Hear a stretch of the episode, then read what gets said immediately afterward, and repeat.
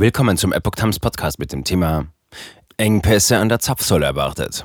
Eine hohe Nachfrage der Autofahrer wird auf ein niedriges Angebot stoßen. Ein Artikel von Epoch Times vom 20. Mai 2022.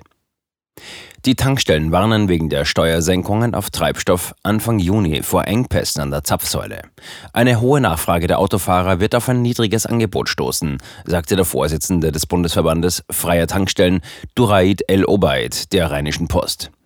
Die Energiesteuer wird am 1. Juni bei Diesel um 14,04 Cent pro Liter und bei Benzin um 29,55 Cent pro Liter sinken.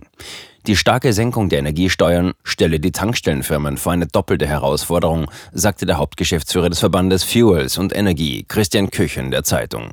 Einerseits würden diese versuchen, ihre Bestände bis zum 1. Juni stark herunterzufahren, um so wenig hochversteuerten Sprit wie möglich ab dem 1. Juni billiger weiterverkaufen zu müssen.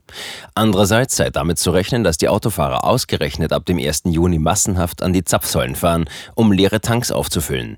Daher sind vorübergehende Engpässe an den Stationen nicht komplett komplett auszuschließen, sagte er. Die Problematik hängt mit einer Besonderheit des Steuerrechts zusammen. Die Energiesteuer auf Treibstoff wird an den Raffinerien und Tanklagern erhoben und nicht an den Tankstellen selbst. Jeder Liter Diesel, den die Tankstellen sich vor dem 1. Juni liefern lassen, kostet sie also 14 Cent mehr als ab dem 1. Juni. Jeder Sprit Superbenzin kostet sogar knapp 30 Cent mehr. Doch ab Juni sind dann insgesamt deutlich niedrigere Verkaufspreise zu erwarten, völlig unabhängig davon, was die Ware beim Einkauf gekostet hat. Der Chef der Verbraucherzentrale Nordrhein-Westfalen, Wolfgang Schult-Zinski, riet, weil am 1. Juni Engpässe drohen, sollte niemand seinen Tank davor fast komplett leer fahren.